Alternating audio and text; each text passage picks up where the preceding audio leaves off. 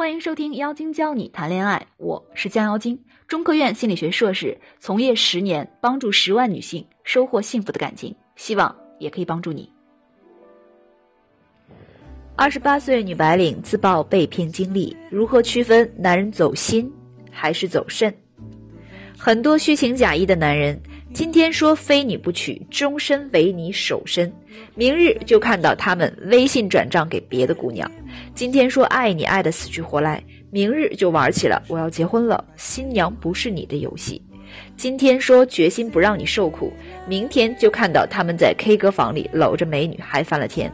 于是他对我究竟是想走心还是想走肾，成了女人们大抵关心的一个问题。前几天刷知乎，看到一位姑娘被骗炮的经历。二十八岁，从之前的公司辞职后，新入职的一家公司，人生地不熟的我，感觉到领导对我倍加关照。一来二去，我和他熟络起来。有一次，我和他一同出席饭局，大家都喝高了，他坚持要送我回家。那晚孤男寡女独处一室，就顺势滚了床单。那之后，我们便像情侣般相处，吃饭、逛街、看电影、开房，做尽一切暧昧的事，但就是没有捅破那层窗户纸。我以为是碍于上下级的关系，也不好开口。去年春节临近，爸妈又一次催促我带男朋友回家，这才忍不住在微信上向他问起：今年春节要不要一起回去见见我爸妈？没想到他沉默良久，才回了一句：“话说。”我从没说过你是我女朋友吧？看到这句话，瞬间心凉透了。我这才明白过来，原来自己在他的眼里不过是呼之即来、挥之即去的炮友，用来排解寂寞罢了。对于像他们这样的渣男来说，恋爱不是他们的目的，睡姑娘才是他们想要的。很多处在暧昧关系中的姑娘，以为自己是在谈恋爱，甚至稀里糊涂的就和对方上了床。可是最后竟然发现自己只是他的一个炮友，我也遇到过这样的学员，睡完之后男生立马玩消失，不搭理他了。后来学员找到男生，男生却说：“你找我干嘛？我们又不是男女朋友关系，大家都是成年人，上床这个事情是你情我愿的，别这么幼稚好吗？”说的他哑口无言。还有一个刚入职场的小姑娘跟我说。她男朋友经常白天失踪，晚上却很活跃。她说：“白天我男朋友总是很忙，微信经常不回，电话也不回，却在深夜拼命折腾我。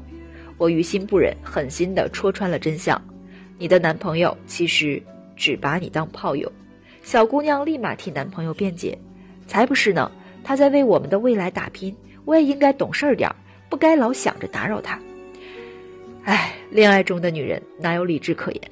深夜最容易孤单、寂寞、冷，他这时候才想起你，无非是生理和心理需要安慰。天亮后提起裤子，比谁都现实。工作成了万能挡箭牌，像上述这样的女孩，很容易被男人的套路迷住。所以今天教大家如何练出火眼金睛，怎样在一段关系的初期就识别你们到底是真爱还是炮友。一。看他对你的投资情况。富兰克林效应表明，人们对某件事或某个领域的倾注的时间精力，越容易对他产生感情。反过来，有了感情后，就更愿意主动去为他付出，这种良性循环从此形成。所以，看男人对你是不是真心的，首先要看他对你的投资有多少。而投资呢，也分好几种：一。物质层面投资要看对方是否心甘情愿的为你花钱，而不是直接向他要。二、精神层面投资包括他陪伴你的时间，对你付出的精力和心思，比如在你过生日时为你制造惊喜，在你生病时细心照顾你，在你情绪低落时默默陪伴你等等。三、行为投资通过让男人为你做各种具体的行动付出，从而让他改变对你的态度。比如，当遇到冲突时，看对方会不会主动退让，为你改变自己的行为方式。四、稀缺性投资，在恋爱中，男人越肯为你付出稀缺性投资越多，就越表示他对你产生了货真价实的爱。换句话说，稀缺性投资作为投资中最重要的部分，是真正检验一个人爱你的程度。心理学上有个概念叫“沉没成本”。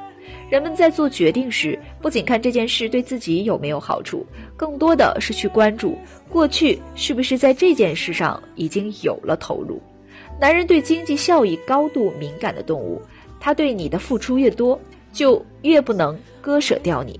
当然，光看投资还不能完全说明问题。很多男人为了把你骗上床，可是无所不用其极的。所以这个时候，我们就要看他上床之后的表现。二。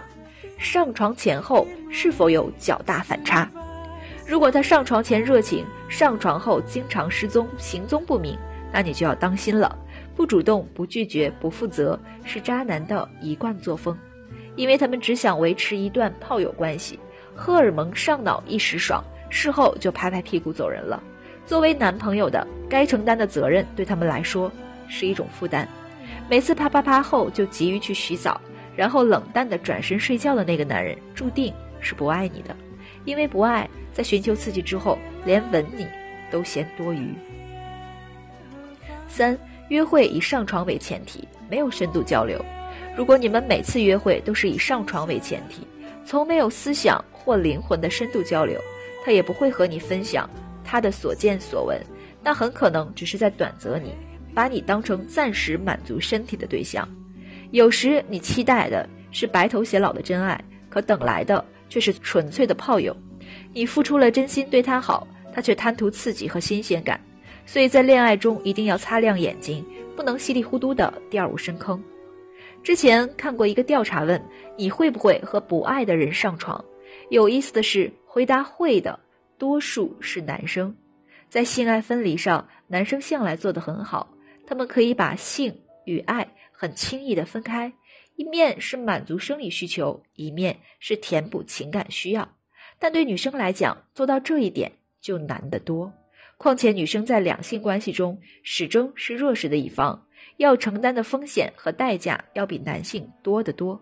一不小心就成了对方烈焰成功的案例，在他的酒桌和微信群流传。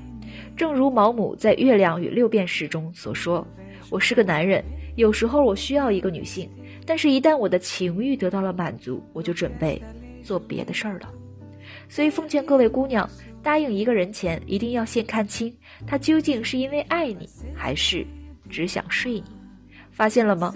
学习恋爱技巧是一种自我保护的行为和意识，这是女人对自己最好的投资之一。如果你有情感问题或者困惑，以及想学习更多的恋爱技巧，都可以添加我们的顾问详细咨询。以上就是这期节目的全部内容。如果你喜欢我们的内容，可以直接订阅收听。如果你想学习更多的恋爱技巧，可以添加微信号“降妖精”全拼九九六。